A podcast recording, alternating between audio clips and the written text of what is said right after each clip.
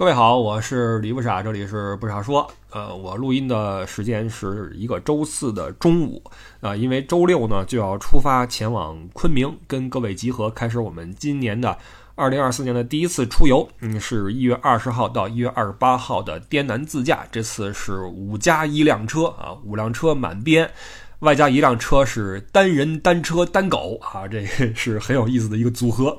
呃，六辆车一起来玩这一趟。那我周六就要过去了，因为我们节目里已经很久没有涉及到旅游的内容了，因为一直哪儿都没去嘛。实际上我在格鲁吉亚的游记呢录了两集，已经剪好，一直没有放出来啊，就先存着吧，因为也不着急。然后今天呢，我们再聊一会儿啊，稍微聊会儿天儿。最近有些小事儿呢，咱们来嘚吧嘚吧。然后下一个周日的话，嗯，那天我是从西双版纳回成都。到时候看，到时候看是我提前录好一些呃滇南的游记来跟各位聊呢，还是说我们说点别的啊？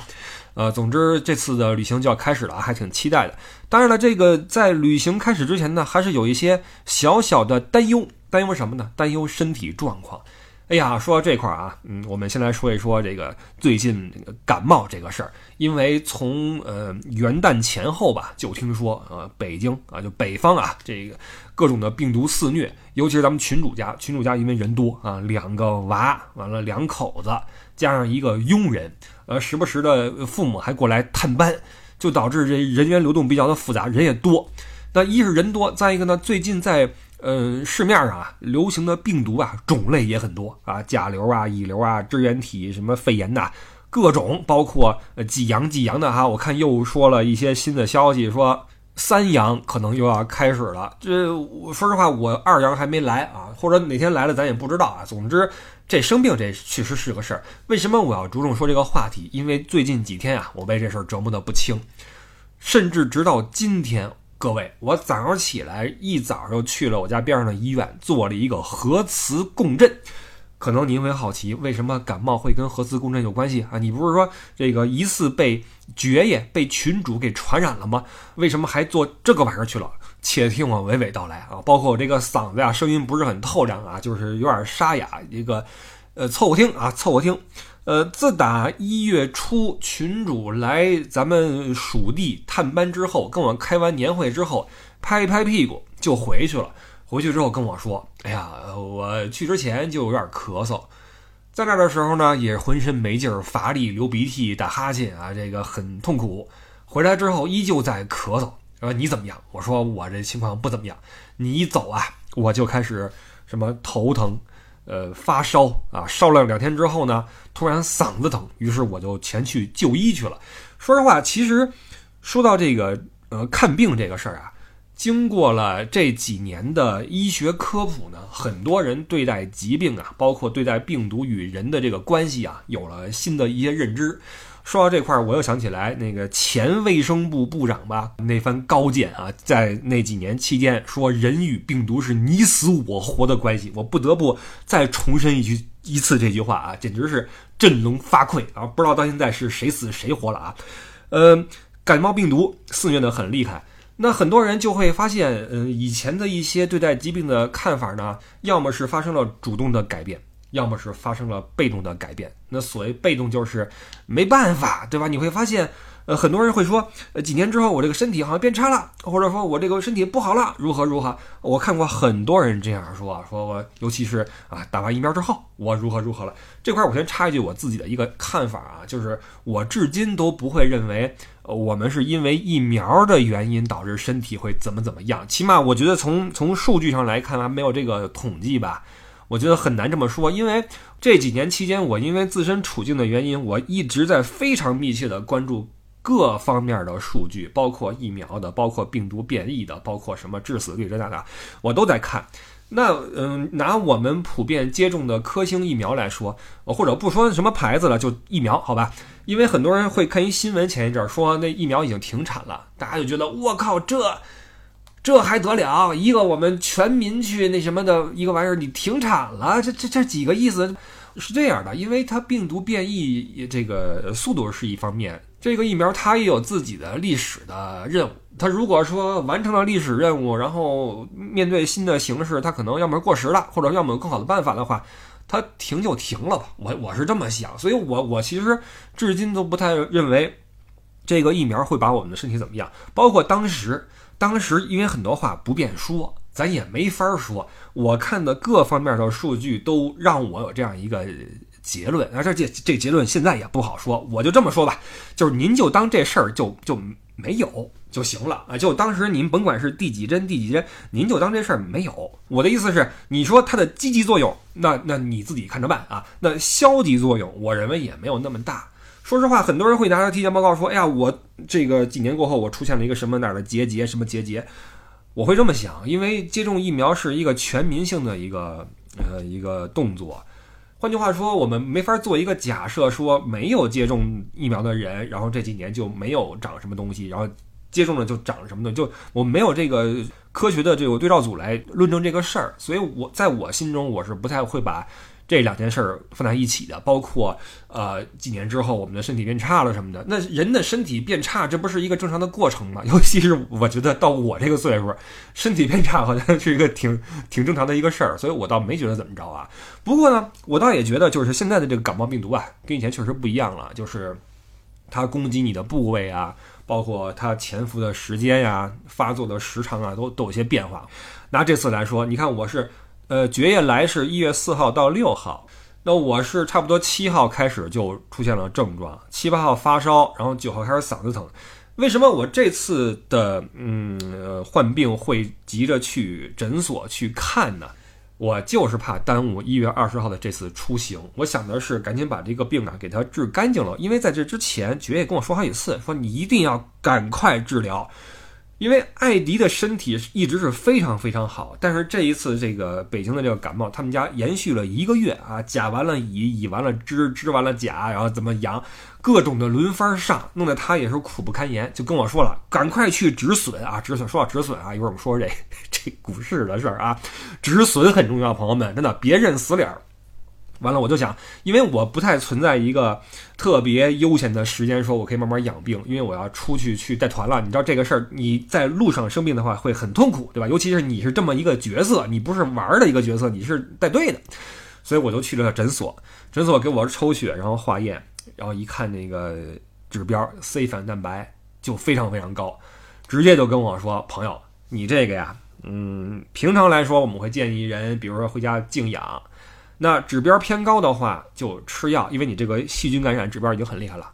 那问题是，哥们儿，你这个你这个指标，我建议你啊，直接上吊瓶吧，别等了啊！尤其你这个是不是之后还很忙？我说对，我说我这个急着好。那这样，你别走了，就现在赶快去上吊瓶。说到这块儿，我估计很多人心中啊，就出现了自己的那个那个。一些理论，为什么刚才我说，呃，几年之后，大家在这个医学跟人的关系方面啊，有了很多自己的见解，包括很多的新的一些思潮。比如说，最近有些朋友总跟我说啊，循证医疗，你看一看，不论是对你还是对孩子都有好处啊。这会不会存在啊过度医疗的情况啊？抗生素炸弹对你的损伤啊？这个杀敌一千自损八千。或者说一次吊瓶等于一场小的外科手术等等的这个理论呢，就就进来了。其实我也都看啊，我也去看这个病毒是怎么回事，细菌是怎么回事，抗生素针对的是什么，然后怎么样应该怎么治，各种的东西我都看。那这一次呢，我权衡了一下利弊，就好比什么，我总是打这个比方，就好比比如说你有一个陈旧的一个呃软组织的损伤，医生说你这个不要再。剧烈运动了，或者不要再过度使用了，不然的话，只可能造成不可逆的更多的损伤，治起来更麻烦。但就在这个坎节上，您您是一个运动员，您的队伍或者您自己明天就要去干一个特别重要的比赛，机会错过之后，要么四年之后了。然后教练跟你说，要不然咱上一针封闭，打针封闭，明天把这个比赛扛下来，咱们再慢慢的去治疗。那这个时候，你就面临一个选择：你是身体至上，还是为了这个眼前的这个机会搏一把对吧？所以这次，当然我不是说我是这个运动员，或者说我什么面临荣荣誉，不是的，我只是担心我像艾迪一样，或者说我这个持续高烧啊，或怎么样出现一些问题，然后导致我这个工作受影响。那我说那行吧，那我听你们的，因为我上次打吊瓶我都。记不清是什么时候了，应该是小时候了啊，应该都是都是小学时候的事儿。当然，我我中间因为抗生素嗯过度这个事儿，一度是咱们嗯很多人关注的一个话题嘛，就是开始反省这个东西，就是没有那么多的挂吊瓶的必要，对吧？我觉得作为城市人口，很多人是有这个基本的概念的。那所以，但是这次我之所以采取这个比较的冒进的做法呢，就是想把它赶快赶快给压下去啊！我说那就来吧，打。好，我那天去就诊的时候的症状是前两天发烧，然后第三天嗓子极疼，巨疼无比，就是你们所说的刀片嗓，对吧？真的超级疼啊，跟那次阳了差不多。但我测了一下，不是那个新冠，去之后说是细菌感染。好，吊瓶，打完之后当天晚上就嗓子就缓解了好多，然后一共连打了三天，打到第二天的时候副作用出来了。这个副作用以前我从来没有见到过，就是打嗝，我的天！就疯狂的打嗝，四五秒一个，然后这当然了前后也不规律啊，这个走时不是很准，而且就是他的打嗝已经不是那种正常的，你那种说肚子里有有有有气，说这胀气不是的，纯粹是这横膈膜肌的这个痉挛。痉挛的就非常的痛苦，就让你浑身在那抖动，而且你知道吗？当你发现你都说不出一句整话，或者说你说话要抢在打嗝前说完的时候，你的情绪会受到巨大的影响，你就会非常非常的沮丧。然后第三天我说我大夫我不打了，我说这个反应太过强烈，而且我这嗓子疼又缓解，我说就算了吧。大夫掏出我那个化验单说：“你看你这个指标，我跟你说，年轻人不要这样。”我们是根据经验，现在你是细菌这个感染超标，病毒这块还没给你测，咱也不知道你是甲流还是乙流还是什么流。最近这波感染非常厉害，尽可能的还是一开始给它压下去，不然的话后边万一再说说这那跟我一说啊一说，我说那我这副作用受不了，我打嗝怎么办？他说这样，我给你换一个药，换完药之后你就不打嗝了。我说那行吧，那咱就来吧，最后一瓶吧，好，打。打完之后我就回家了，结果当天下午出现了一个新的反应，这也是为什么让我今天早上起来就去做核磁去了。就是说来真的非常奇怪啊，就牵扯到我的牙开始疼，就是牙齿，就是后槽牙，连带后槽牙带整个的面颊，就是你会觉得你的脸的那个骨头里面，包括眼眶周边那一圈儿，包括你的太阳穴往上的一条神经都在疼。我就自己一个人弄了半天，发现既不是肌肉，也不是皮肤。后来发现，OK，是神经在疼，牙神经，然后眼眶底的神经、面部神经和脑袋一块儿。我一看，这不是三叉神经那个那个区域吗？一开始导致我以为是第三瓶那个挂水的副作用，我就去找那大夫去了。我说：“你给我挂的什么玩意儿？我怎么这个反应？”他说：“没有呀，我就。”我就给你换了个维生素 C，实际上就把之前那个去掉了，并没有给你什么换什么新的东西。他说你什么心理作用？我说不不可能。我说这这这么疼？他说你放心，肯定不是药的问题。我说那这是怎么回事？他说有可能是因为，比如说现在这波病毒呀比较的奇怪，它攻击你的哪个神经了，导致你这块疼痛。他说这样，我给你开一个这个营养神经的药。包括一些维生素什么的哈，甲钴胺什么的，你回去先吃着。这药我也不要你钱，对吧？你先吃两天，先感觉一下看看，不行再说。我就拿了之后就回去了，然后就非常非常的疼，我就上网查，这一查不得了啊，不得了啊！呃，朋友们，你们知道这个三叉神经痛是被称为天下第一痛的一种反应啊，就它的这种。我这个还不算是啊，但是我估计那个意思呀，跟疱疹的疼痛差不多，因为都是神经被破坏嘛，就会有电击和灼烧和切割和撕扯那种状的疼痛啊，就是那样。当时我得那个疱疹的时候就这感觉，当时也在乐游上记忆犹新啊。那这次呢，就是整个的左边的面部连带眼睛，就整个的里面在一直在隐隐作痛，我就查。那说了，三叉神经痛有两种的这种呃原因，一种是原发性，一种是继发性。原发性就是你你没有原因就就来了，就开始了，就开始嗖嗖的开始疼，然后就让你痛不欲生，对吧？那继发性的呢，呃，就是你因为一些什么原因，比如说脑子里边长了个东西，或者血管压迫，或者怎么着啊，导致这个这个不行了，这是继发性的。那继发性的特点呢是。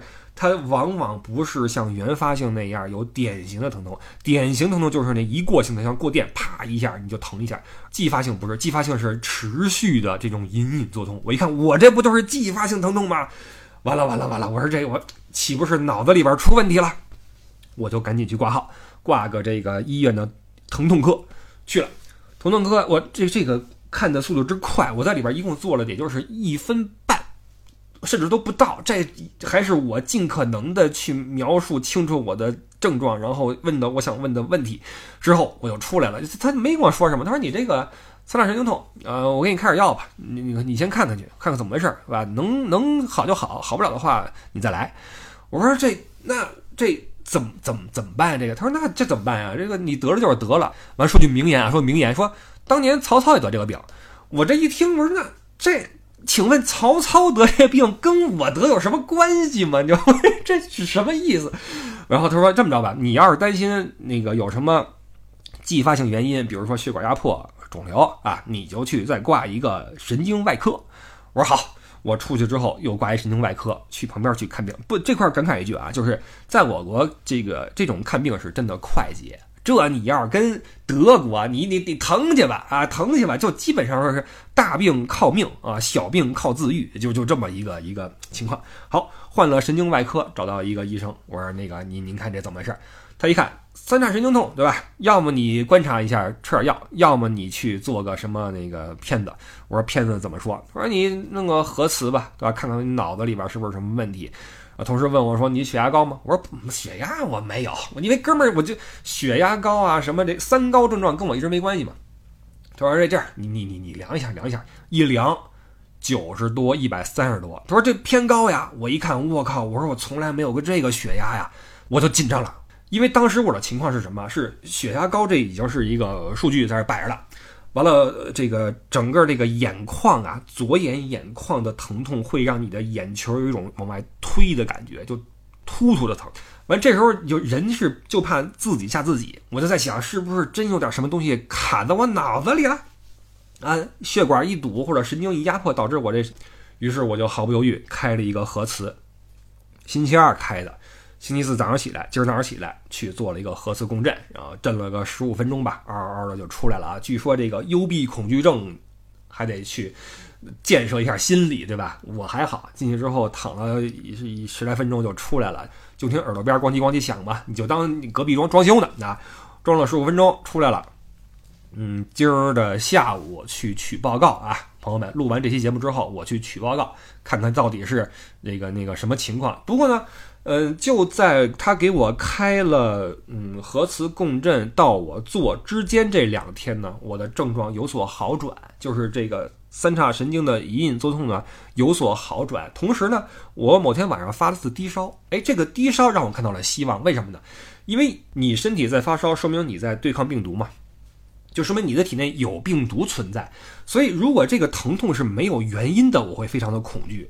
但是如果说我体内还有病毒在作祟，我反而会觉得说，哎，那这个很有可能是因为感冒病毒引起我这个神经的一些一些问题，导致我整个的半边脸在疼啊，包括我做表情也疼，然后吃饭也是这个整个牙齿，我甚至去看趟牙科。挂了个号拍个片子，我太快了，太快捷了啊！九块钱拍一个牙片，然后人一看没有什么牙髓炎，因为我都做过根管了。我说不可能，我说但是保险起见做一个啊，没有牙髓炎，只是有一点这个什么呃那个红肿。我说你消个炎就行，要不然我给你冲一下。我说不用了，我回去刷牙去吧，就走了啊。太在国内看病太方便了啊。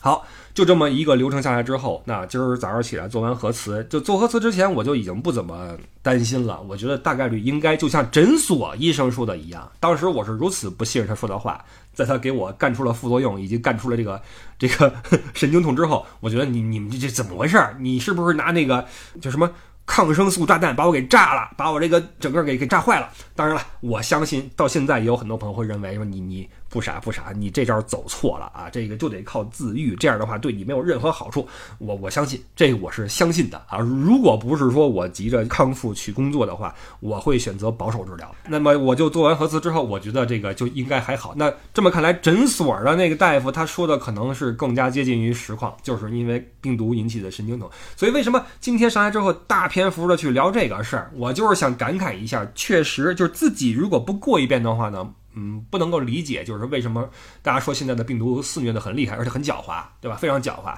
为什么艾迪咳嗽一个月了还没好？我我我也是很惊讶。你看我，你看我就没有咳嗽，一点都丁点没有咳嗽，然后也没有鼻涕，就是一开始发烧，然后嗓子疼，然后有一些头疼的症状，没劲儿啊，浑身没劲儿啊。呃，从一月初，就今年二零二四年从一月初到现在几号了？两个多礼拜就没怎么说。这个人就很欢快或者很矍铄啊，都没有，一直很萎靡，非常非常的萎靡，更加萎的啊，嗯，就不是很舒服。加上最近成都这个天呀，我已经我都不记得上次的蓝天是什么时候出现的了，雾霾非常的严重。哎呀，这当然了，我也知道咱们国家现在很多城市到了冬天都有这个问题，我就更加盼着赶紧这个去昆明吧，昆明那边空气好，对吧？四季如春。走一趟啊，走一趟那个滇南，好吧？那生病这个事儿就先搁在这块儿了，好吧？但总之我的意思就是，病毒现在很严重，大家还是真的做好防护啊。然后你也别信我的，说什么那个我们没有因为疫苗变得身体不好，或者说我们没有因为什么阳过一次之后免疫系统就被破坏了，你也不用信我的。我说的只是我自己瞎猜啊，我也不是专业人士。但我的意思是，与其说我们都是瞎猜，你不如猜的积极一点，因为积极的心态对你是有帮助的。真的是有帮助的，因为就像那天我在那个医院，人要给我开核磁的时候，当时我的内心一度就有点消沉，因为我在想，如果说脑子里边真真出事儿了的话，这可怎么整？然后晚上一发烧，然后症状一减轻，我一下就又好了。就你就会知道，当你没有什么结果和结论的时候，你的心态对你有巨大的影响。那与其你都是在瞎猜，你不如就相信你的身体没有变得不好，你的免疫力没有被破坏。疫苗对你来说啊就那样，只不过是因为这三年你口罩戴多了啊，免疫系统没怎么经过锻炼，现在在在在还债，或者说病毒现在变异的比较的频繁，对吧？包括这个人员流通也也频繁了，对吧？所以我觉得你不如这么想啊，要把病治好了之后该干嘛干嘛吧啊，这是我我我的一个心态啊，我的一个心态，纯粹是是胡说啊。OK，这块我们做一个插叙啊，做一个补录，那我。各位，我这一块儿是在周五的中午补录的一个内容，那是想把这个看病这个事儿说完它。因为如果说这事儿搁一半的话，也也不好啊，也不好，就跟大家报个平安。那这事儿是这样的，呃，我在周四呢，也就是昨天，昨天下午录了节目，然后傍晚去取了检测报告。检测报告是呃，发现大脑是毫无问题，但是问题出现在了叫上颚窦这个地方，就你可以理解为鼻腔那个区域。在那个地方有软组织的增厚以及息肉样病变啊，说建议去呃专科医生那儿去检查。然后我一看那片子，就会发现左边的那个鼻腔那个部分是被白色东西填充的满满的啊，那右边就是那种健康的那种空空的感觉。于是我当即就在做这个片子的那个医院挂了个耳鼻喉科，听医生跟我怎么说。医生说啊，你这个不知道里边是什么啊，可能是息肉，也可能是别的东西，那么具体是什么不知道。想要知道是什么的话，就要打开来看。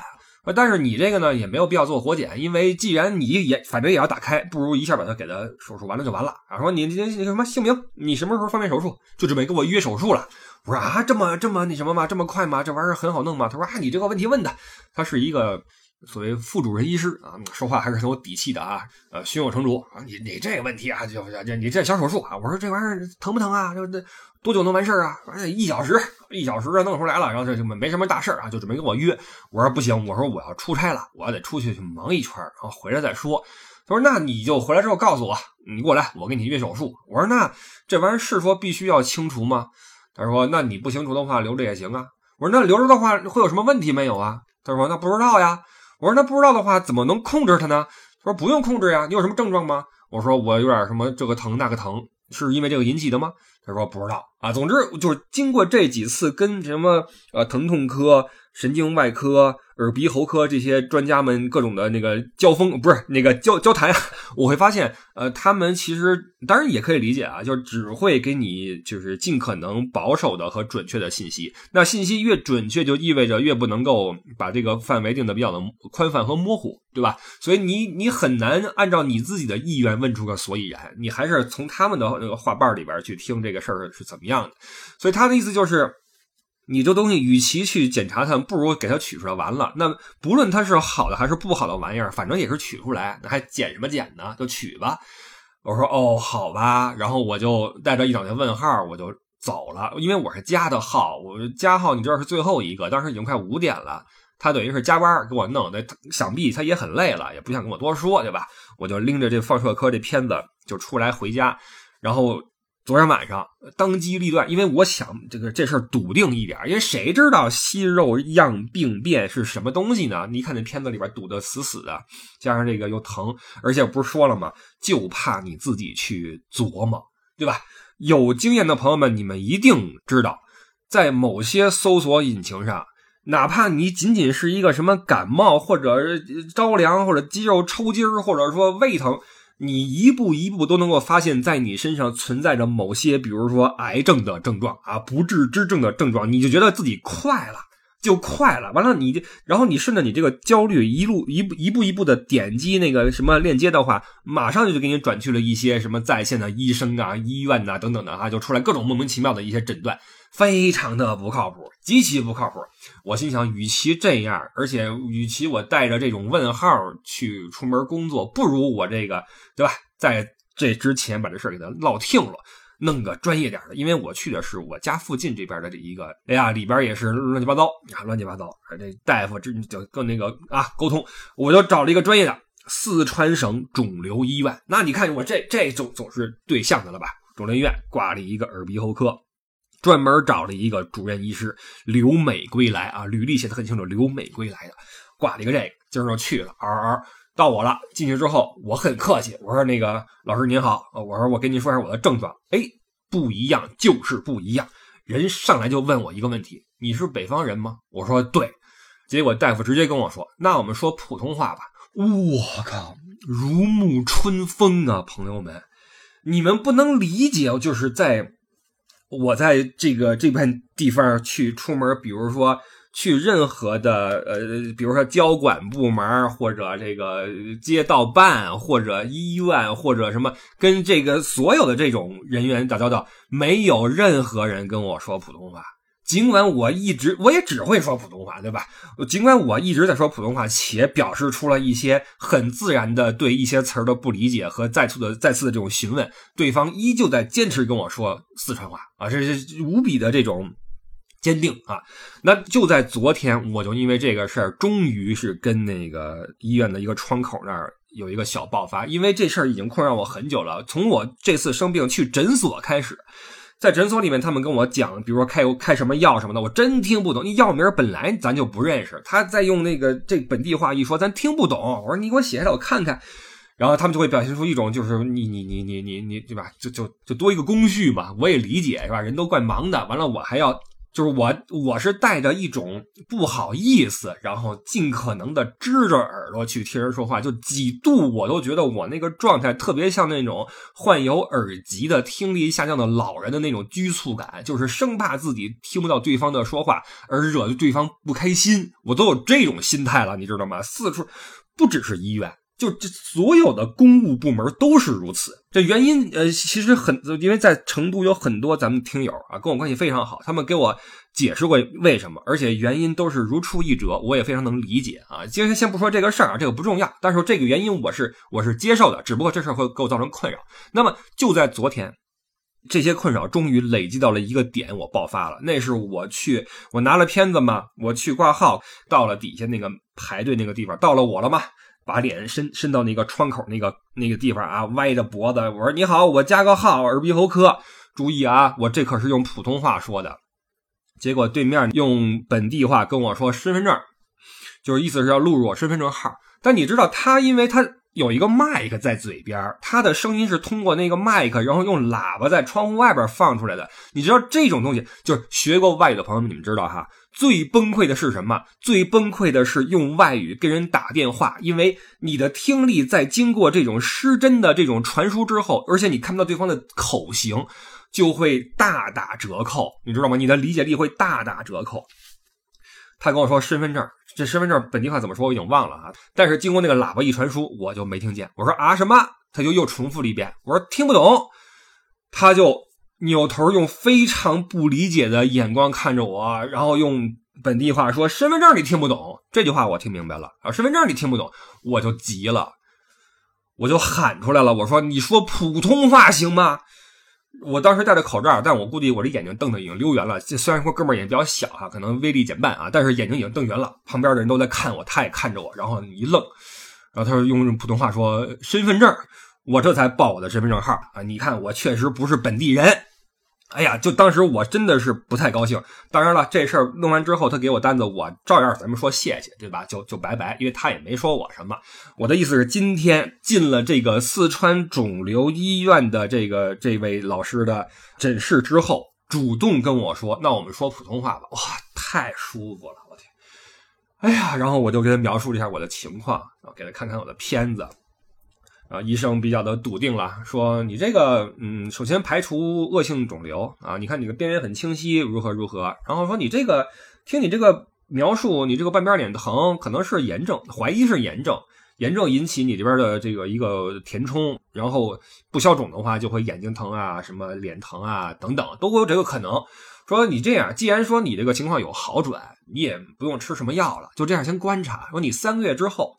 三个月，等你症状全部消失了，你再去做一个核磁，两个片子比较一下。如果这玩意儿没了的话，那就是炎症；如果还存在，我们就考虑手术。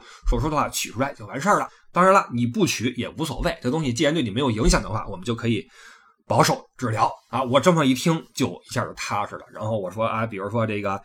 呃，手术之后多久能坐飞机呀？包括什么的，他就问了问我的情况。你是要经常出国吗？你去去哪边啊？我说欧洲啊。他就有了一些跟我去继续聊的这种这种气氛了，就不是像比如说，哎，曹操也三叉神经疼啊，你知道吧？所以呃，这个今天去川种，这个简称川种，呃，感觉还是不错的。然后加上也是吃了个定心丸，拎着片子就又回来了。那这样的话，明天我就可以比较开心的。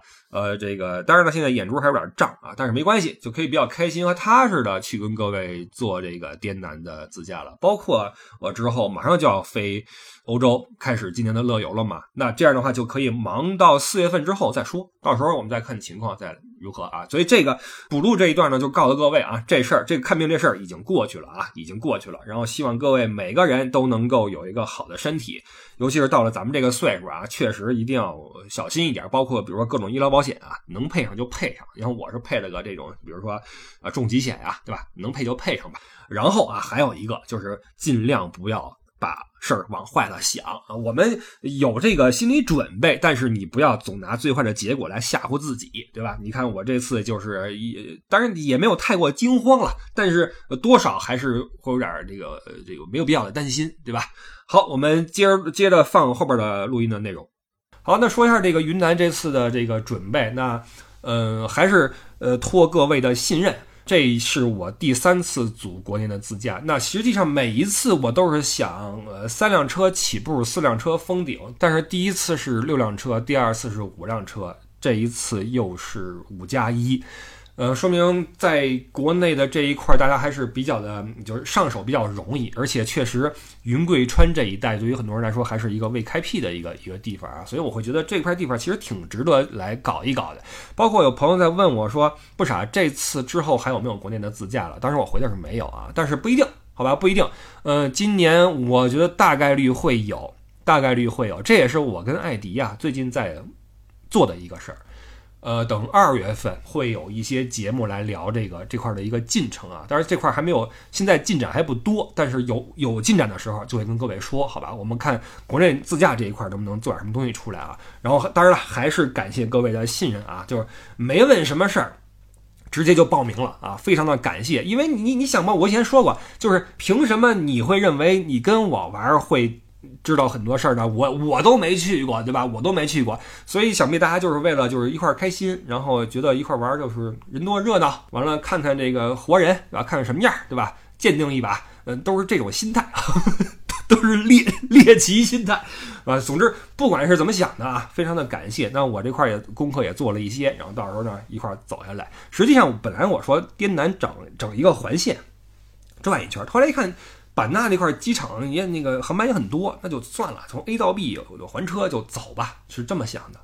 实际上这条线呢，我我相信很多人都去过西双版纳，对吧？你作为一个中国人，那西双版纳这么一个，这是顶级的旅游目的地嘛？这跟当年的丽江差不多吧？我觉得啊，西双版纳嘛，而且它那个交通又方便了，对吧？我觉得很多人都会去过。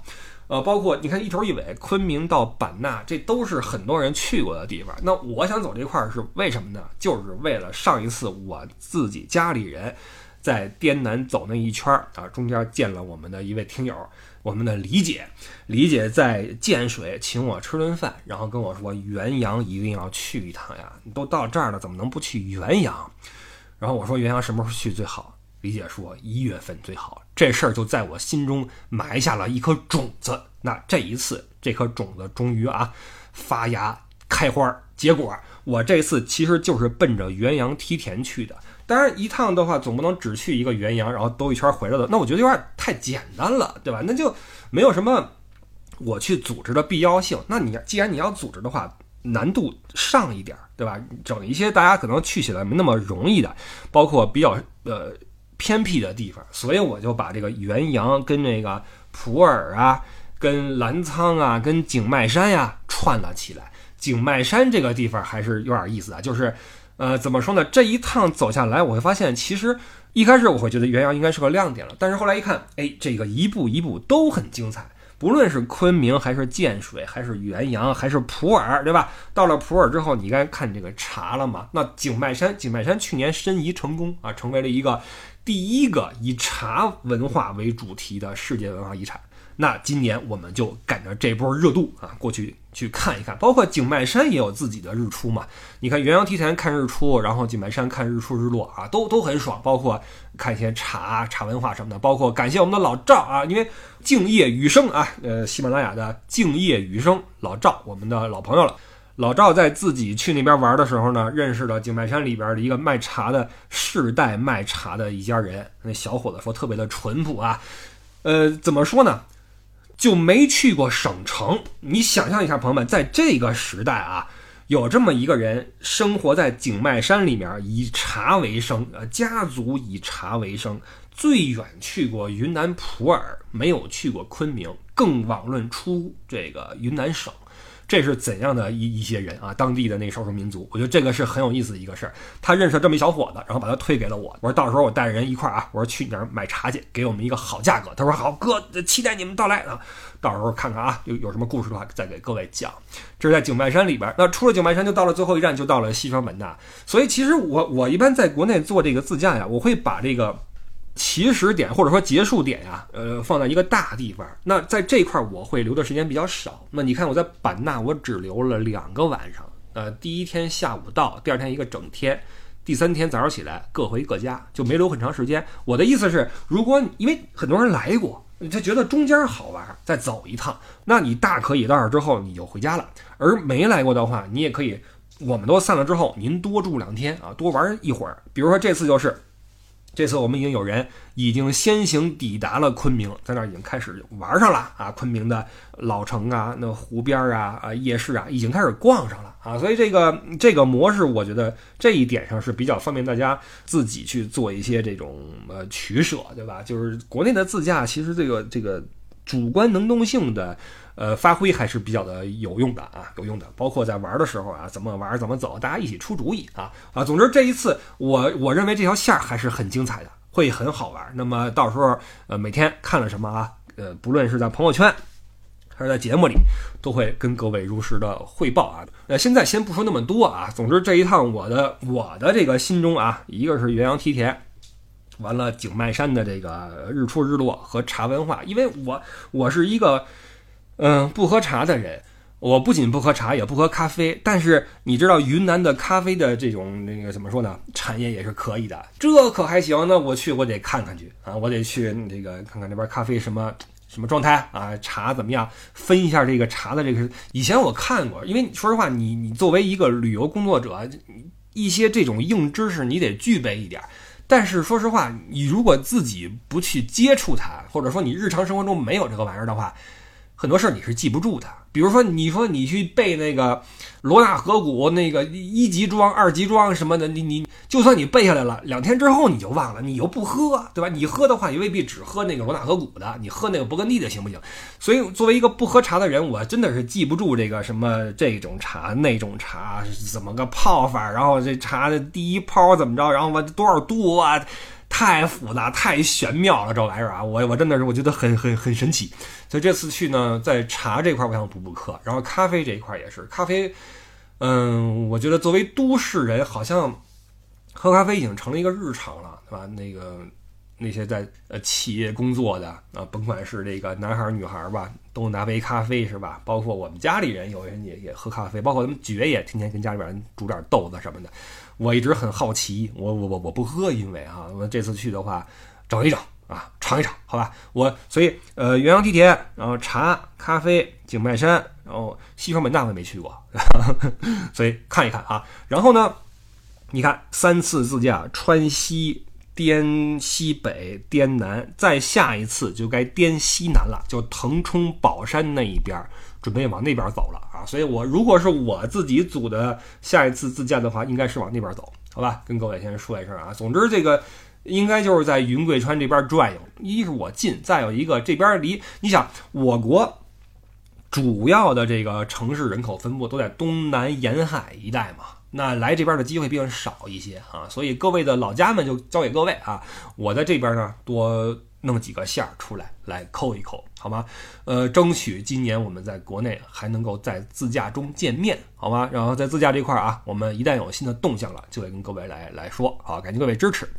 然后来说点别的吧，呃，先说 A 股吧，朋友们。呃，实际上我在一个月之前呀，因为巧了，在十二月十八号，我看了一下，我刚发一朋友圈，我说足球跟中国足球不是一回事儿，你承认吧？互联网跟中国互联网不是一回事儿，你承认吧？那你为什么要用股市思维来分析中国股市呢？当时我发了这么一条，那很多人觉得，哎，就哈哈一笑嘛。我也我自己也就是贫一下，我在朋友圈经常贫一嘴。但是我一看，如果当时，比如说您被我忽悠了啊，然后你这个清仓离场，到今天为止，您能至少少赔十个点。一个月的时间，十个点。当时啊，很多人说三千点以下遍地是黄金，完了改两千九，完了改两千八。这种跌法已经突破了很多人对这个股市的认知。完了，无独有偶啊，无独有偶，一个月之前我说这个，呃，中国股市跟股市啊不是一回事儿。前天前天就出了这么一个重要讲话啊，强调说中国特色金融发展之路具有。适合我国国情的鲜明特色，与西方金融模式有本质区别。你看，特地强调了啊，中国特色金融发展之路与西方金融模式有本质区别。哇，这话一出就豁然开朗了。就是我们我们经历的都是东方，就是中国特色的金融的这种模式。那你为什么要用西方的这种模式来评判我们呢？这几年的这个局势发展，难道还不能够让你看清楚风景这边是稳中向好？所以这种情况下，朋友们，我劝你们以还是坚定一下你们的这种信心，因为之前有一些唱衰或者说对中国的股市提出一些针砭时弊的那个那个经济学家都被禁言了嘛。现在你能够看到的，呃，针对股市发言的这些专家，都是比如说西晋湖，西晋湖都是专家了。他炒股的这个时间比你可差远了，朋友。他炒股的战绩是什么？比你差远了。他都能出来呃献言献策，你想吧。完了，要么是西晋湖，要么是大萧李。大萧李这种人，你你你，我的天哪！就是好吧。总之，现在他们的这个号还能存在，因为他们是看多啊，坚定看多。所以为什么新年的那期节目里边，我劝各位说，相信股市，相信彩票。哎，说到彩票，就昨儿的事儿。是哪儿呀？开出了一个五五五五五的这么一个组合，然后几亿奖池被清空。呃，老话说了嘛，无巧不成书，对吧？所以为什么我说呃，相信股市，相信彩票？毕竟你如果反着说的话，你号就没了嘛，对吧？所以现在这个情况是，很多指数已经创了三年来的最低记录了。那如果你认为股市是经济的晴雨表的话，这个时候对股市的信心该怎么建立呢？啊，包括西晋湖，西晋湖就是个。人都说了，他炒的不是股，他炒的是炒股这个事儿。这个事儿足够能让他赚来比炒股的亏损多更多的这个这个流量的这个变现，所以这个是完全不同的一个事儿啊。这个，所以我们静观老胡的这个在股海沉浮啊，呃，主要是沉啊，没有浮，在股海中的这个沉浮。那最近还有另外一个事儿啊，李铁，哎呀，铁终于不烧了哈。呃，以前有本书吧，叫《铁在烧》，是书还是纪录片啊？讲那个李铁的，讲这个中国足球的啊。结果这个铁子是从呃央五啊去了央一，是吧？反腐的那个片子里边说，我我我很后悔啊，我如何如何，当时我花多少钱，各种啊，就出了个片子。完，同时啊，你看人家知一范，知一范也是央五出来的，去了央几啊？繁花里边哈开始啊，这真的是不一样。所以这个。哎，也不是简单的性格决定命运了，而且命运这个事儿很复杂啊，很复杂。想当年，你看我看甲 A 的时候，那时候范志毅正是那个风光无两吧，就觉得范这个人很情绪化，然后嗯能力很强，别的好像没什么。后来长大了之后，发现这人是个人才，绝对是人才。第一，他的这个身体是真的好，就是小时候你不觉得。小时候那体育解说跟你说啊，这个人什么鱼跃冲顶，你觉得挺牛的。长大之后你会发现，我靠，这哥们儿这身体素质绝对是常人所不能及呀，太强了。包括前两天是哪个节目呀，让范去，他的体能依旧是有着非常优异的表现，我记得。所以就又说回来，我经常说的一句话，不要在这种呃，尤其是这种机体的机能天赋上跟人去横向去比，真的不是一种。你看人那个高峰，啊，范志毅，这都不是一般人，那太强了。我记得高峰退役多年，去了北京台一个什么节目呀？那个户外的一个什么运动的一个闯关类节目，啪就过去了。那都多大岁数了？四十多了，啪就过去了，不是一般人啊。呃，除了体能之外，范他的脑子也不是一般人，这人脑子太清醒，太明白了，就人精啊。呃，因为他其实出来的不多。但是那次他跟杨明在上脱口秀大会那一场真的是太炸裂了，他的表现就非常的，就首先他很有娱乐感，就这个人有综艺感。你知道有综艺感的人，他的脑子是差不了的，因为综艺感意味着什么？综艺感意味着你的一种对自身的定位的拿捏，是一个非常精准的取长补短。范能够在球场上，在电视机前，在脱口秀的舞台上。都表现这么好，这人的智商绝对低不了，绝对低不了。所以现在我越来越喜欢范志毅这个大哥啊，真的是上海的这个榜样啊，有沪上有范志毅啊，我觉得上海人的骄傲就在啊，真棒，真棒。呃，回那说想说李铁，其实我也不是很了解李铁，印象中最深的是健力宝归来一场比赛中，他进了个球嘛，然后跑到场中间指向健力宝那个广告牌子，当时觉得啊，这小伙子仁义对吧？就是。知恩图报，知道自己是健力宝队的，然后健力宝是赞助商，过去指着健力宝啊，我们这波人出来了。当时李铁、呃张孝瑞，还有谁呀？那个李金羽是吧？四小天鹅嘛，嗯，器物生带出来的那波人啊，给了很多人以希望。结果谁想到李铁呃后来去恒大做助教，然后后来一步一步啊，看似是平步青云，甚至在电视机前非义正辞严地说：“我们中国教练怎么了？”我们就比外国教练差吗？我靠，这话一出，我我有那么一个恍惚，我以为他是吴京，你知道，我以为这是吴京。我说这这哥们儿可以，这话递的太到位了。完了，没想到最后锒铛入狱。哎，铁也不烧了哈，以前铁在烧。朋友们，你们想一想，在这几年间，如果你为中国足球付出过真心的话，我真的觉得这是个挺糟糕的事儿。我觉得这个假球，包括这些黑哨，他们最。可恨的是辜负了很多人的真心，就这点是最可，都这钱都是其次，因为你让你让多少中国有多少球迷，亿万的球迷看着你，多少人的夙愿就是国足越踢越好，包括那些建洪流往前，乔生涵。再往前，呃，建强黄，所有这些，包括贺炜，贺炜的名言嘛，就是你你眼中的谭云是我心中的圣杯，就是你们这些在足球上面弄虚作假的、踢假球的这些人，你们对得起这些真心把足球当做事业来搞的，不论是从业者还是周边工作者嘛，包括球迷嘛，太对不起了。我觉得这一点是这个踢假球的人最可恨的一点。当然这块我能聊以自慰一点，就是这么多年我没有看过中国足球，再也没看过了。你们也知道我对国足一一直以来的态度，就是足球就算好的了，足球你还可以骂。你见过谁因为骂国足被消耗的吗？没有吧？而且足球的话，能够拉出去跟别人去比，不管你踢的是中国特色的足球还是足球，你世界杯进不去就进不去，你扯别的没有用，对吧？这是足球，那其他的呢？好吧，来下一个话题呢，我们再扯一个啊，再扯一个歇了。最近。又有很多的这种新的措施放出来啊，对这儿免签，对那儿免签啊，开放落地签。一开始我还截个图，我说节目的时候我看一下，后来发现这越来越多，也没什么截的意义了哈。总之就是这个规则越来越宽泛，范围越来越宽啊。瑞士的免签呐，什么哪儿的免签呐，再一次对呃海外的，不论是华人也好，包括外籍的人士也好，不论你是投资的还是旅游的。还是求学的，等于是再一次敞开了怀抱啊！就是说，欢迎你们过来来看一看。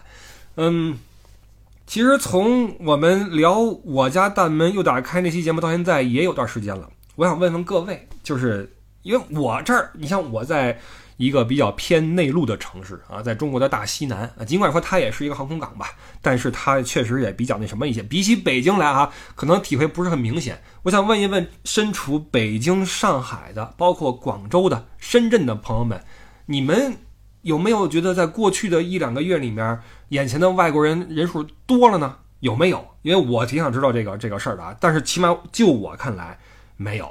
我很少看到有外国人在。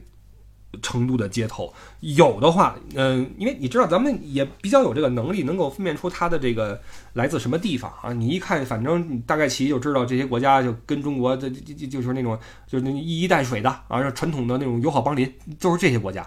那那些真的能带来真金白银的，不论是投资也好，还是这个旅游花钱也好，这一波人我目前还是没有看到起色。实际上，在我最近一次回国的时候呢。我身边有两个德国人，呃，很年轻啊，应该都是大学生，一男一女是情侣，坐我边上挨着坐。其实我一度想问问他们，我说：“哎，你们飞成都是想去哪儿玩呢？你们对中国的印象怎么样？”我特别想问一问。直到我看他们最后掏出了一本旅游攻略书，一看是东南亚国家，我明白了，OK，是取到中国转机去东南亚去玩的。我也看到了类似的报道，说因为来中国的这个免签政策呀，或者这种什么这个政策变了，导致呃从这儿走的话比较方便，而这边走的话价格比较低廉，所以很多人是取到中国开始作为往东南亚进发的一个新的一个航线的选择啊。等于说踩一脚之后再往那边走，当然踩一脚哪怕过一夜也比不过夜强。当然我指的是从经济发展的层面来说啊，如果你想挣他们钱的话，你还是尽可能的让他们舒舒服服的、心甘情愿的把钱留在这块儿，然后回去之后跟更多的人说，哎，那块花钱体验感还不错。如果你是想挣钱的话，当然了，如果你想抓间谍的话，这就是另外一回事了。因为至今我们仍在强调说啊，呃，一个是外边的那个。间谍，另外一个是内部的汉奸啊，抓间谍打汉奸，这一直是我们内部舆论的一个热议的话题嘛。从前一阵那些官号上街亲自给你演示怎么抓那些行走的五十万啊，什么对这个古诗词呀、对小品呐，到这个一些重磅新闻的发布啊，跟哪儿抓抓获了一些什么危害祖国安全的汉奸、什么间谍，都能让我们看到，哇塞，这个事儿还是要抓紧啊，要抓紧。那实际上。近些年你会发现很多事情的这种步履啊，就是我们说啊，就这个，首先我们要要要承认一点，就是抓汉奸和抓间谍是永远正确的事情。任何一个国家都不允许有他国间谍在本国境内活动，更不希望有内部的这种内奸与外敌勾结，然后这个危害这个国家安全。哈，这是放之四海皆准的道理。但是朋友们，你想一想，抓间谍这个事儿，通常来说，他没到一定份儿上的话，不至于跟全国百姓普及这个概念。曾经，比如说在二战时候，你像那些参战国会有一些海报挂出来说：“哎，小心隔墙有耳啊！那边有法国人啊，这边有德国人纳粹，他们在窃听情报。”这个在战时，这是一个普遍的现象，就是说我们要小心情报外泄哈，会有这个敌特在我们周围。包括比如说我们像我小时候看的一些，就我们建国初期一些连环画。都是一些这个抓什么敌特啊，抓特务的一些一些一些。那时候我们是建国初期，这情有可原。那现在这个情况，你说如果说你把抓汉奸、抓间谍这个事儿全民普及的话，我会觉得这个事儿，你你懂我意思吗？同时，对那些这个对这事儿很热衷的朋友，我想说一句，就因为我我看到了。有几个人已经被那个有关部门训斥了，就是天天打电话举报身边的人，说这怀疑是间谍，那怀疑是五十万，给人弄烦了。你别找我们了，这不是五十万，五十万不找你，你知道吗？很多人，我我看到那个网上有人说，哎，我最近我们新单位来一个同事啊，这同事每天这个跟我们貌合神离，完了开会也不怎么听讲。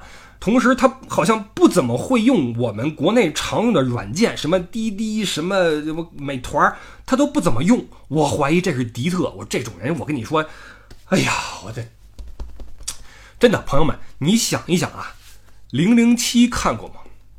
碟中谍看过吗？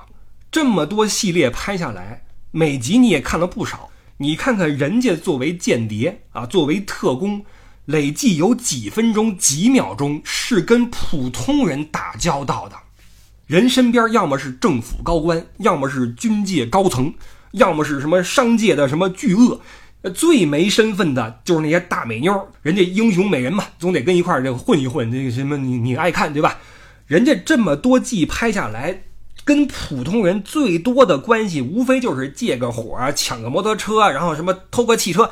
就这些事儿，人家不跟你来往，所以你你别觉得说你身边都是间谍，间谍不找你，你找你有什么用，对吗？有什么用？那说回来啊，有人会说，那这个抓间谍抓着，那引外资引着，有冲突吗？你这么想，这是一片大湖，我在湖这边，你在湖那边，你扔你的石子儿，我扔我的石子儿。看似没关系，但泛起的涟漪一定会在湖中心相交，对不对？那这片湖就是整个的舆论场和这个社会的风气和氛围，懂我意思了吗？我们都在往里扔石子的时候，水面就会掀起波澜。可能你会说，只要上面能够协调好，就就我们什么？你别这么想，这个社会是非常非常微观的，是非常非常的有机的。这么说吧，你经常能看到网上说。啊！我出国被哪儿的人歧视了？那个航空公司人歧视我，你瞬间就不高兴了。你瞬间就觉得，哎，我听说那谁，我们有人在那个英国被歧视了，哎，有人在印度被骂了。你看，你一下就会因为这些事儿造成你对他国的一些不良印象的堆积。那你想吧，这么多舆论的宣传，这么多人在那儿啊弄这个，你觉得？免签政策什么这种，你觉得它的效果能不能跟这个颁布者的初衷有一个比较没有衰减的贯彻呢？而且这我还没跟你提，就是那期我们说我家大门又打开，我都没提，就是至今至今外国人在入境中国之后，都要在我忘了是二十四还是四十八小时了，在这个时间范围之内向你的驻地所在辖区的派出所报到。你去哪个国家旅游的时候，如果说当地派出所说你来这儿之后，先来我们这儿报道，你想想你什么感觉？呃，可能有人会说，那报道怎么了？又不找你麻烦，你签个到不就完了吗？我跟你说，很多时候你都无法想象，就是这些老外他们对个人信息的这种，呃，这怎么说看重的程度。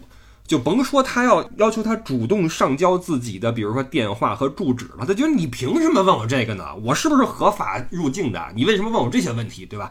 本身我就遇到过好多在欧洲那边的外国人，甭管是德国人也好，哪人也好，都在提醒我说：“哥们儿，你还在用这个 WeChat，别用这个，这东西我跟你说啊，如何如何如何说？我说我知道，只不过像我这个级别，呃，对对吧？呃，处理不过来，好吧？所以你就知道他们对于对吧这这个事儿的基本态度是什么。所以如如果说咱们呃颁布一些举措，我们当然希望它有一个好的成效，但是有没有一些另外的原因会影响这个成效呢？所以我也想问一问朋友们，你们近期有看到更多的外国人出没在你们的眼前吗？在国内，尤其是在北上广深的朋友们，我想问一问，包括那些做贸易的、做外贸的，包括跑一些展会的朋友们，对吧？